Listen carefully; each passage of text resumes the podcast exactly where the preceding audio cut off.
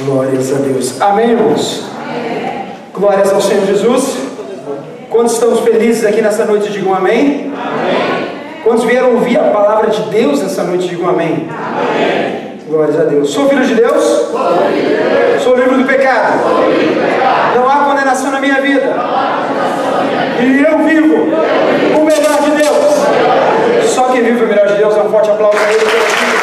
Glória. Aleluia. Graças ao Senhor Jesus. Irmãos, estamos na nossa série de Thanksgiving. Estamos na nossa série onde estamos estudando aquilo que Deus tem para nós. E essa noite eu sei que não vai ser diferente. Nós estamos aqui com nosso cenário montado pelos nossos jovens. Quantos acharam bonito o nosso cenário hoje? Diga amém. amém. Um aplauso ao Senhor pela vida dos nossos jovens, amém? É, legal.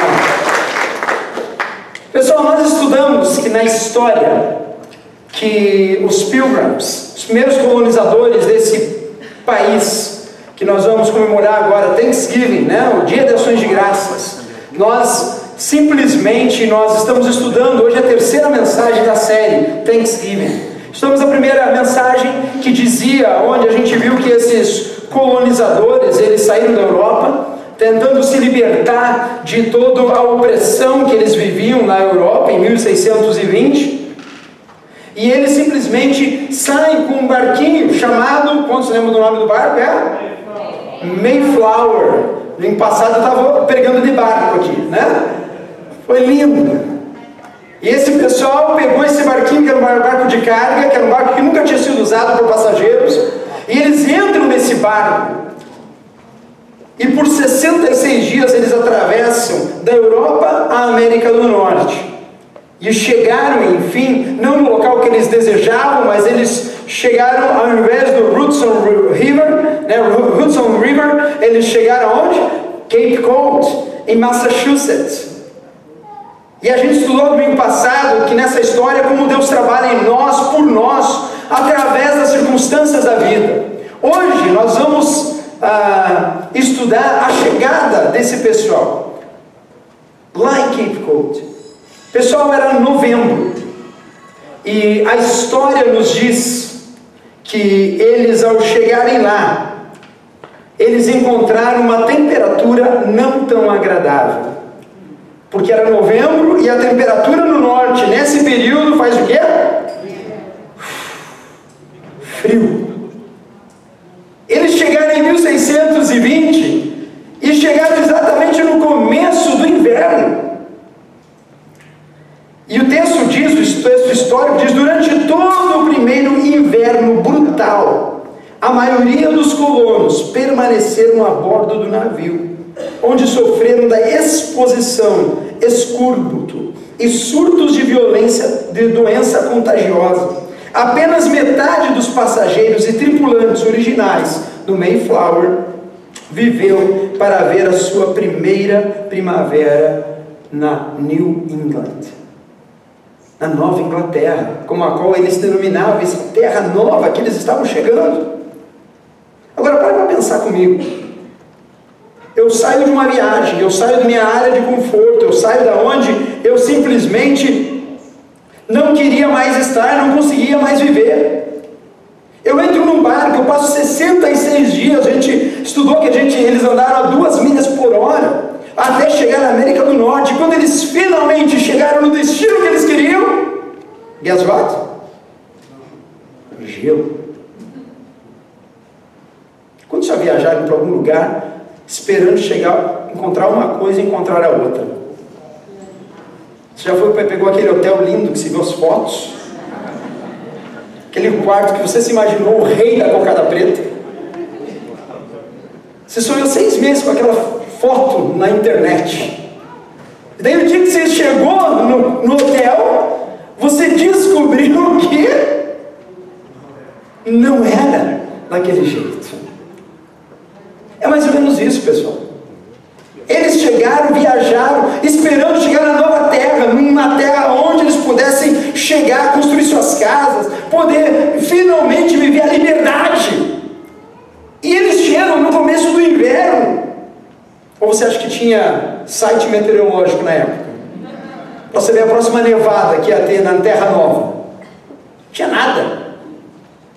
E isso, o que, que isso quer dizer para mim e para você? Algumas considerações que eu quero fazer no dia de hoje. Eles chegaram e a terra não tinha gelo, tinha muito gelo. A gente está vendo aqui gelo. Alguém viveu no norte sabe o que é isso? Gelo em cima de gelo, em cima de gelo.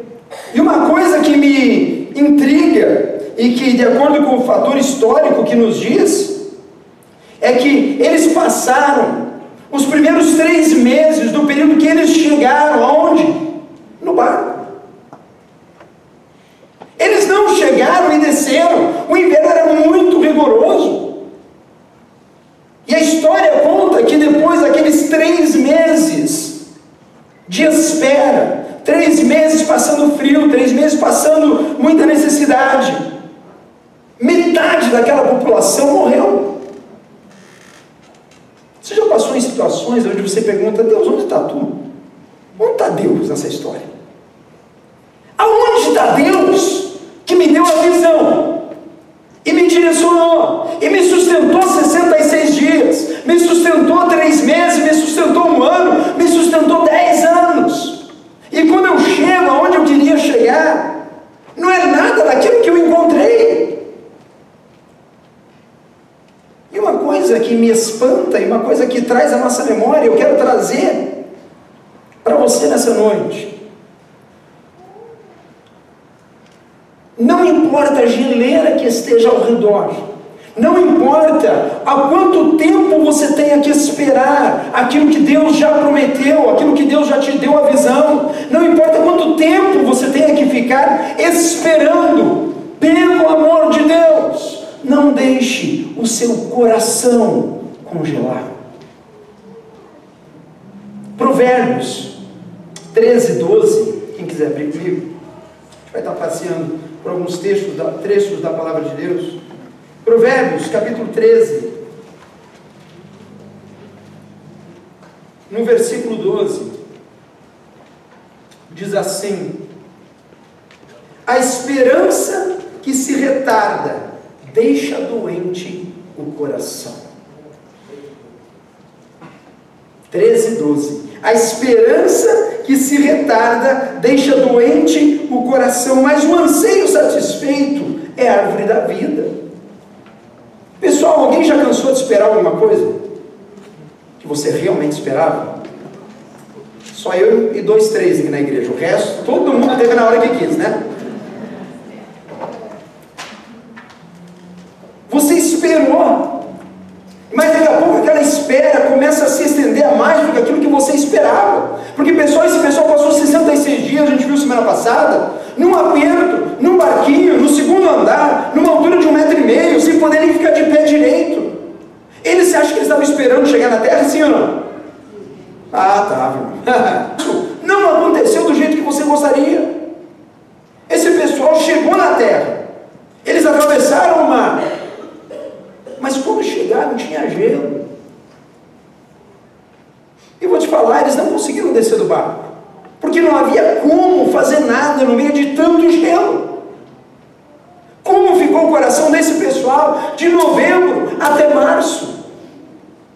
A Bíblia fala que a esperança tardia, quando a gente espera muita coisa, quando a gente fica muito tempo na espera de algo, o nosso coração adoece, pessoal.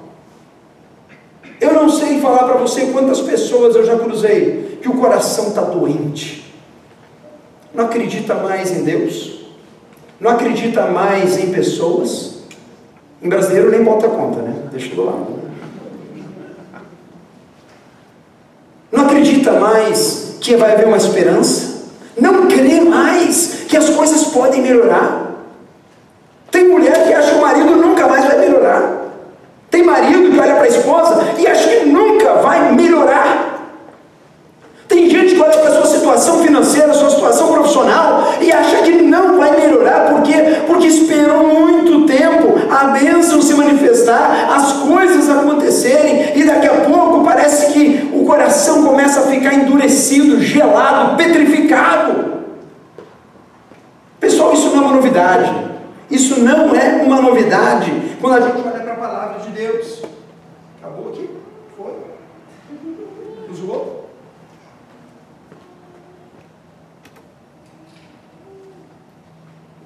Esse. Amém. Isso não é uma novidade quando a gente olha para a palavra de Deus. Sabe por quê, pessoal? Uma cena clássica. Abre em Êxodo, capítulo 15, versículo 21. O povo foi liberto do Egito. O povo viu milagres de Deus. O povo cruzou. Quantos viram, by the way, na televisão, uma televisão brasileira, que eu não quero fazer propaganda, né? a história de Moisés. A cena da abertura do Mar Vermelho. Alguém viu agora? Todo mundo está tão desligado assim. Né?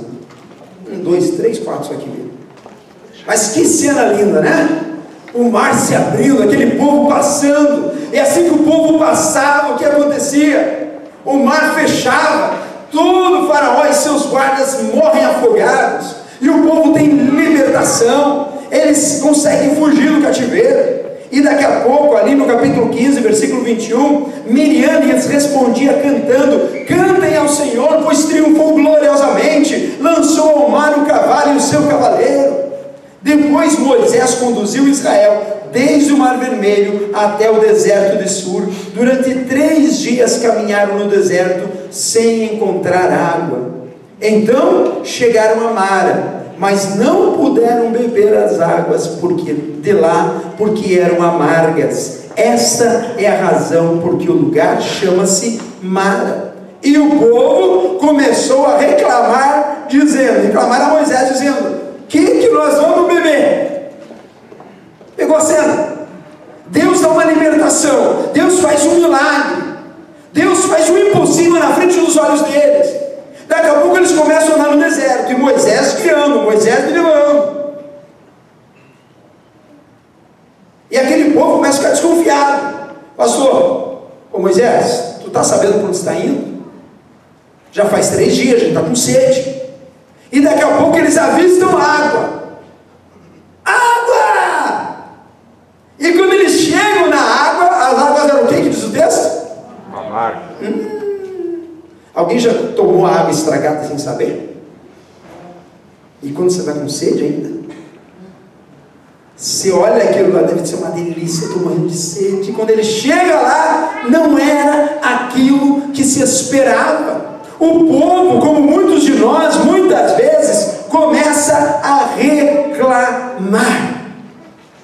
Pessoal, em horas difíceis, em horas de tensão, em horas de espera, não murmure, não reclame, não duvide da mão poderosa de Deus. Na hora da tensão, não duvide, porque Deus é Deus, com água ou sem água, Deus é Deus com neve ou sem neve, Deus continua sendo Deus, apesar de eu passar muitas vezes por momentos de espera. E não deixe o seu coração congelar devido à espera, pessoal. Porque quando o coração congela, eu não amo mais. Quando o coração congela, eu começo a olhar o branco, as neves caindo dia após dia, dia após dia. E daí o meu coração perde a esperança. E eu começo a ver, como no caso dos Pilgrims, Talvez começou a morrer um, outro começou a ficar doente, as coisas começaram a entortar, as coisas começaram a não andar do jeito que era para andar. E daí veio o Natal. Já parou para pensar no Natal desse pessoal dentro do barquinho? Você acha que teve aquela árvore bonita que está na tua casa?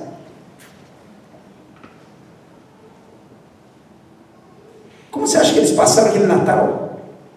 Aquele ano novo? travados no barquinho, no Mayflower. Irmãos, o segundo andar continuou sendo o segundo andar, tá? Era um metro e meio, não, não levantou para eles ficarem lá. Às vezes a gente tem situações da nossa vida que a gente fica preso, que a gente fica simplesmente travado. Acontece.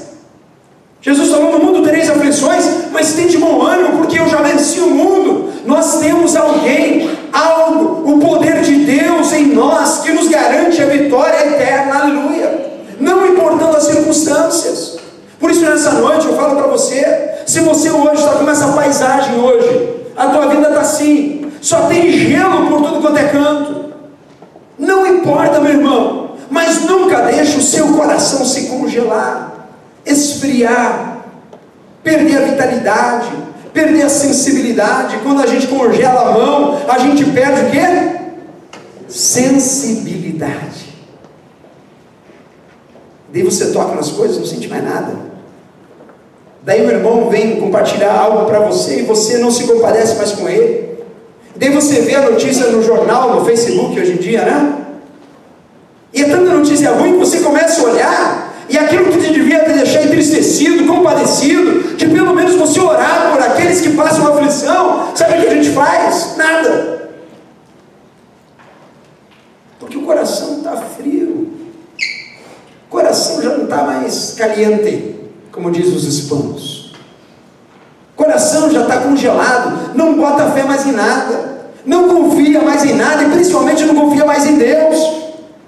Esse pessoal passou três meses, três meses, enterrando seus defuntos na neve. Talvez a gente esteja hoje aqui, nessa noite, com situações onde nós estamos olhando ao redor e só tem gelo. Eu não sinto mais nada, pastor. Eu quero dizer para você, meu irmão e minha irmã, que com Jesus nada é impossível. Lázaro já cheirava mal. E Jesus olhou, chorou. E olhou para o túmulo e falou assim: Lázaro, sai! Lázaro da morte se levantou. Às vezes a gente está morto espiritual. Às vezes tem situações que para nossa visão carnal já não tem mais jeito nenhum. Mas basta uma palavra do Senhor na nossa vida. Para falar assim, olha, fulano de tal, fulana, levanta-te, levanta-te, renova os teus votos, faz de novo, não se conforme, não deixe teu coração ser congelado pelas circunstâncias. O que nós podemos aprender com gelo? Que mesmo mesmo diante das tragédias, mesmo das coisas mais absurdas, mesmo diante de um período extenso, aonde a gente não vê brotar nada da terra, não dá fruto, como Abacuque diz, ainda que a figueira não floresça, nem haja fruto na vide, ainda que nos currais não haja gado, e não haja plantação, onde tudo acabou, ainda assim eu louvarei e bendirei ao Deus da minha salvação, Ele é o meu refúgio, Ele é minha fortaleza. Abacuque 3, 17. Irmãos, quando você detectar que o teu coração está começando a congelar, comece a louvar a Deus. Quando você começar a achar que nada está mais dando fruto, comece a orar a Deus. Quando você achar que as coisas não estão mais acontecendo do jeito que era para acontecer e a coisa está demorando muito, não deixe que a tua esperança morra em nome de Jesus. Volte para a palavra, volte para a palavra, volte para o Pai. Lembre quem você é em Cristo Jesus.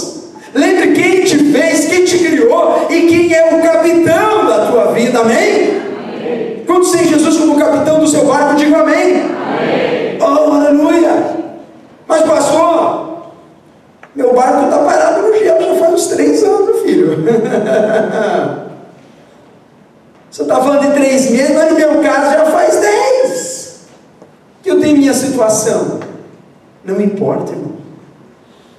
Para Deus não existe tempo, sabia disso?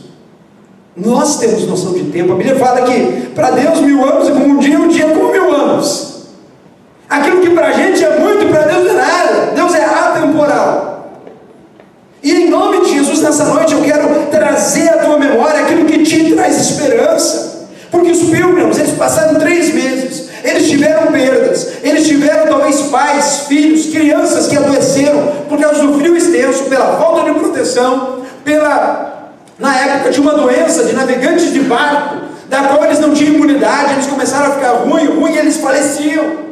Metade da tripulação morreu naquele inverno. Talvez você esteja hoje à noite aqui, e talvez metade dos teus bens morreram no inverno. Talvez metade dos seus relacionamentos morreram no inverno. Talvez metade da sua esperança ficou perdida em algum lugar dessa, na tua visão de imigração para os Estados Unidos. Talvez em algum lugar, mais da metade do teu ministério ficou em algum lugar no Brasil. Na época que eu tinha tempo, na época que eu tinha fogo de Deus, na época que eu queria mesmo trabalhar para Jesus. Mas eu quero dizer uma coisa para você: o inverno passa. Aleluia. O inverno passa. E quando ele passa, tudo se faz novo. Quando o inverno passa, toda essa geleira que a gente vê, ela começa a se desmanchar na frente dos nossos olhos. E a gente começa a ver brotar, começa a ver brotar os frutos das sementes que uma vez morreram. E a gente começa a ver a natureza se levantar novamente. Esse pessoal, em março, eles puderam presenciar, sair do barco, aleluia! Eles saíram do barco. E eu fiquei me perguntando para Deus, Senhor, quantas pessoas hoje precisam ver o sol brilhar na sua vida? Quantas pessoas hoje, na Graça Fellowship, que estão sentadas neste local, nesse período, ouvindo essa história, vendo essa neve baixar e se enxergando nessa tela hoje, e olha assim, não, olha, a minha vida está como essa tela hoje. É neve para tudo quanto é lado. Sabe o que é o bonito da história com Deus? É que quando a gente confia inteiramente em Deus, quando a gente tem o nosso coração totalmente voltado para Ele, não importa as perdas, não importa as dificuldades, não importa as tensões, não importa aquilo que eu tenha que passar, o Senhor nunca abandona a gente. O Senhor nunca se afasta de nós. O Espírito Santo que habita em nós, Ele está vendo o teu choro, Ele está vendo a tua agonia, e Ele te traz consolação, e não só consolação. Porque um dia, irmãos, e eu oro que esse dia seja hoje, o sol se brilhar, brilhará novamente na tua vida, aleluia. A história segue. Em março, os colonos remanescentes desembarcaram em terra onde receberam uma visita surpreendente. Quantos gostam de surpreendente? Que levanta a mão. Hã?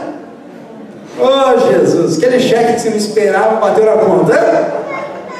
É assim? Quando Pô, não esperava, de repente liga o irmão, oh, orando aqui, senti de Deus de depositar 5 mil na sua conta hoje. Você nunca experimentou isso, irmão? Quer experimentar? Fala um amém por fé, pelo menos.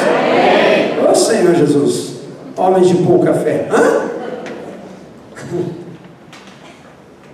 É aquele emprego que abre de uma hora para outra. É aquela porta que você não sabia, não esperava. Surpreendentemente sai a solução. Só que o surpreendente você não prevê. Entende? O surpreendente de Deus na nossa vida, nós não sabemos. Porque se soubéssemos, estava fácil. Olha, eu estou sofrendo há um ano, mas eu sei que o Deus já me falou que daqui a 15 dias a provisão vai chegar. Deus não faz isso. Deus ele quer filhos que tenham dependência total nele, com ele, para ele. Deus quer filhos que se apaixonem por ele, por aquilo que ele já fez na cruz do Calvário dois mil anos atrás, e para pessoas que experimentem, que experimentem o mover de Deus. O surpreendente é que nem essa neve que sumiu agora. Cadê a neve, você?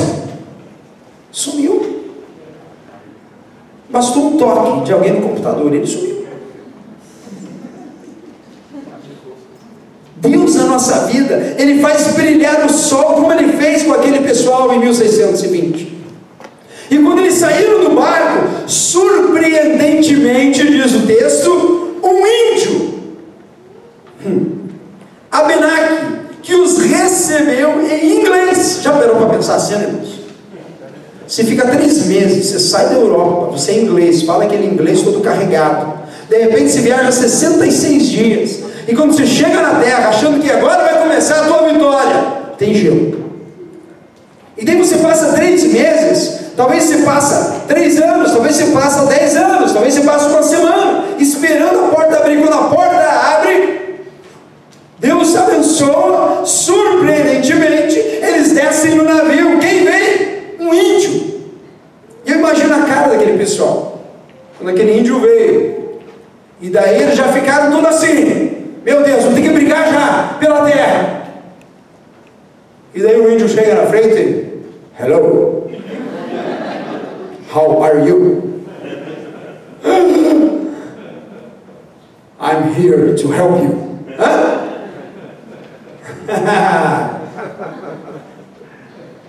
Acho que os caras precisam tudo uma miragem agora. Não estou entendendo mais nada.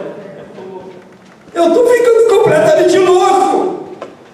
Agora a gente fala em línguas também. Aleluia. Vamos fazer uma oração agora. Mas o texto ele diz que, surpreendentemente, vários dias depois, Deus não acaba com um pequeno milagre.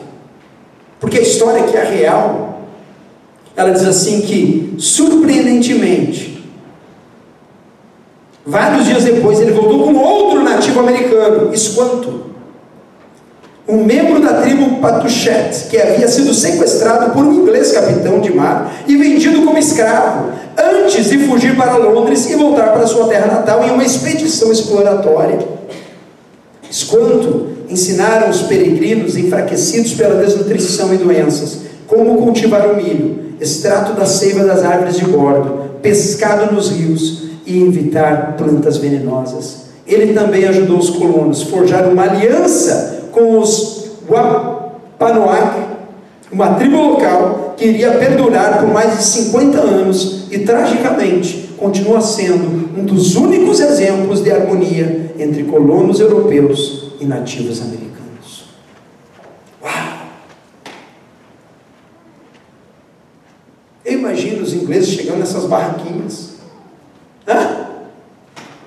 Índios que ajudaram os ingleses que fugiram da Europa, índios que foram escravos um dia pelo mesmo povo, conseguiram fugir, voltar para sua terra natal, e agora eles estavam voltando e abençoando aqueles que estavam chegando. Uau, que loucura!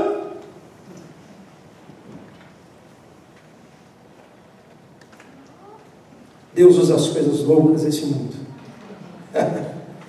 para confundir as sábias. Deus usa a tua vida, irmão. Deus usa as circunstâncias. Mas o que, que eu tenho que fazer? Não deixar meu coração endurecer. Não deixar o meu coração petrificar. Porque uma hora ou outra, na vontade do Pai, na estação correta, irmão, a neve vai passar. O sol vai brilhar e os frutos virão em nome de Jesus. A tua oração não é perdida, a tua oração não é em vão, o teu trabalho no Senhor não é em vão, o teu coração comprometido com o Senhor não é em vão, aleluia. O meu trabalho, o teu trabalho, é lembrar disso todo dia, é lembrar disso toda hora, é voltar o meu pensamento para Deus. Falei, Senhor, eu posso estar no momento onde eu estou vivendo uma geleira eterna na minha vida, a minha oração, o meu clamor, parece que nada acontece, mas em nome de Jesus eu quero te dizer hoje: não deixe o seu coração endurecer, não deixe o seu coração ser dominado pela frieira que está ao redor, pela geleira que está ao redor, mas mantenha o seu coração aquecido na palavra de Deus, mantenha o seu coração aquecido na esperança do Senhor Jesus. Salmo 37, versículo 1 em diante, diz assim: Não se aborreça por causa dos homens maus e não tenha inveja dos perversos, pois como o capim logo secarão e como a relva verde logo murcharão. Confie no Senhor e faça o bem. Assim você habitará na terra e desfrutará segurança. Deleite-se no Senhor e Ele atenderá os desejos do seu coração. Entregue o seu caminho ao Senhor, confie nele e Ele agirá. Ele deixará claro como a alvorada que você é justo e como o sol do meio-dia que você é inocente. Amém e amém. O problema, pessoal, é que confiar no Senhor requer da gente entregar o leme da nossa embarcação completamente, como a gente viu semana passada. Descansar em Deus quer dizer que o nosso coração ele tem que estar calmo. Nosso coração tem que estar aliviado. O meu esposo não tem culpa das minhas tensões, a minha esposa não tem culpa das minhas falta de confiança. Os meus filhos não têm culpa de eu não estar integralmente conectado com o Senhor e descontar às vezes neles. Deus não tem culpa, Deus continua sendo Deus. Davi ele escreve assim: confia no Senhor, deleite-se no Senhor. Deleitar no Senhor, irmãos, é aproveitar a presença de Deus é aproveitar o momento com o Senhor, porque o surpreendente de Deus, ele vai acontecer. Ouça o que eu te digo: Deus é mestre em fazer a gente ficar surpreendido. Esses colonos chegaram, depois de 66 dias, eu não sei quanto tempo eles passaram na Europa tentando achar uma fuga, tentando achar um momento para eles acharem um lugar onde eles pudessem cultuar a Deus em livre, sabe, com o coração livre. Eu só sei que a história nos diz que eles passaram essa viagem e quando eles chegaram, aquilo que eles queriam não aconteceu. Talvez na tua vida hoje seja a mesma coisa. Talvez você saiu do Brasil, talvez você começou um relacionamento, talvez você começou um projeto de vida e quando você chegou aqui, não aconteceu do jeito que você queria. Eu não vou perguntar de volta porque vai ser redundância, né? Semana passada eu perguntei: quantos planejaram uma coisa e quando chegaram aqui foi completamente diferente? A igreja inteira levantou a mão, né? Mas o foco não é se vai ser diferente ou não, porque vai ser diferente. O foco é no momento do inverno eu conseguir manter o meu coração sem ficar congelado eu ter paciência de esperar o gelo sumir, eu ter a confiança em Deus, em olhar ao redor, eu falei, Senhor, hoje eu não posso construir a minha casa, mas amanhã vai ser melhor. Jesus, nos teus braços, Pai, eu posso confiar integralmente. Pai, eu vou fazer que nem o salmista, eu vou confiar no Senhor de todo o meu coração. Pai, eu quero fazer como o Senhor tem falado comigo. Jesus, eu quero, mesmo que eu tenha tido perdas no inverno, Deus, a hora que eu descer, a hora que eu começar o meu projeto, o teu surpreendente, Senhor amado, vai agir na minha vida. Eu não sei qual índio que o Senhor vai providenciar para mim. Quantos querem índios na sua vida? Levanta a mão. Eu quero uns índios desses assim surpreendentes de Deus na minha vida. Aonde eu chego você, rapaz, tu fala inglês, você fala português. E a pessoa olha para você e fala assim: Eu vou te ajudar, eu vou te abençoar, eu vou te ensinar a cultivar nessa terra, eu vou fazer você sobreviver o ano todo, porque eu sou daqui. O índio fala para aqueles londrinos. Ele fala assim: olhe, a gente vai ensinar vocês como trabalhar nessa terra. A gente vai dar os caminhos das pedras nesta terra. Deus já nos deu os privilégios de ser índio para muita gente.